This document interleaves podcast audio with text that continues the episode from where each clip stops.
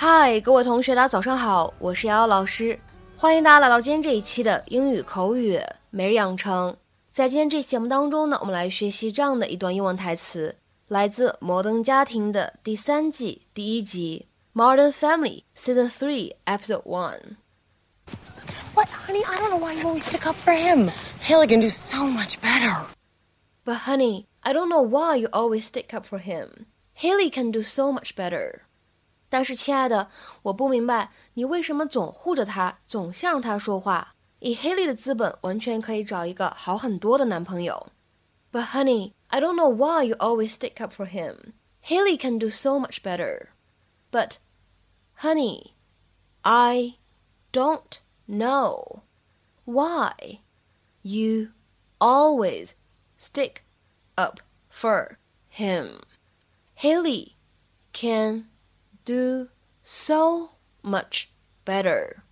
整段台词当中呢，我们需要注意一下下面的这样几处发音技巧。首先，第一点，当 but 和 honey 出现在一起，我们有一个不完全爆破的现象，可以读成 but honey，but honey。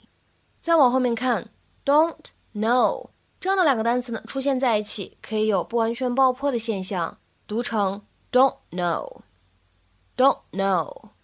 再往后面看，stick up for 这样的三个单词呢，出现在一起，前两者呢可以做连读，而后两者呢可以有不完全爆破的处理。所以呢，stick up for 我们呢可以读成是 stick up for，stick up for。好，再来看一下最后这个单词 better。这个时候呢，我们说在美式发音当中，double T 这样一个字母组合发的是一个闪音，所以呢，你会感觉好像发音介乎于 t 跟的之间。Better, better. Hilarious. Go, Mom! Woo! Yeah, Mom, you rock! Oh, I wish I had a rock. Hey, it wouldn't kill you to be nice to Dylan. It might. What, honey? I don't know why you always stick up for him. Haley can do so much better. Because I know what it's like to fall for a girl whose dad thinks I'm not good enough. Mm-hmm. All right, you're right. I can make more of an effort. That's the woman I love. We take a little break over here, laying some pipe? No, sorry, I was just talking to Bossy. Uh huh. I'm sorry. Jay, look! I got this one! I got this one! She's veering left again. When we get back, I'm gonna see if she can track a pencil with her eyes. 在今天这期节目当中呢，我们来学习这样一个动词短语，叫做 stick up for somebody or something。它的意思是支持某个人或者某件事情， 护着某个人，或者我们说为什么什么而撑腰，表示支持这样的意思，就相当于 to support or defend somebody or oneself or something 这样的意思。或者呢，来看另外一条英文解释，to speak in support of a person or an idea, belief or plan, especially when no one else will。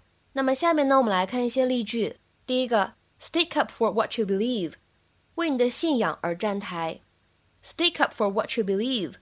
第二个句子，She taught her children to stick up for themselves at school。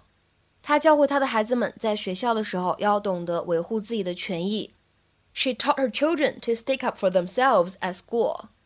再比如说，看第三个例子，Don't worry, I'll stick up for you。别担心，我会为你撑腰的，我会支持你的。Don't worry, I'll stick up for you。再比如说，看下面一个非常类似的例子，Don't worry, your family will stick up for you。别担心，你的家庭会是你坚强的后盾。Don't worry, your family will stick up for you。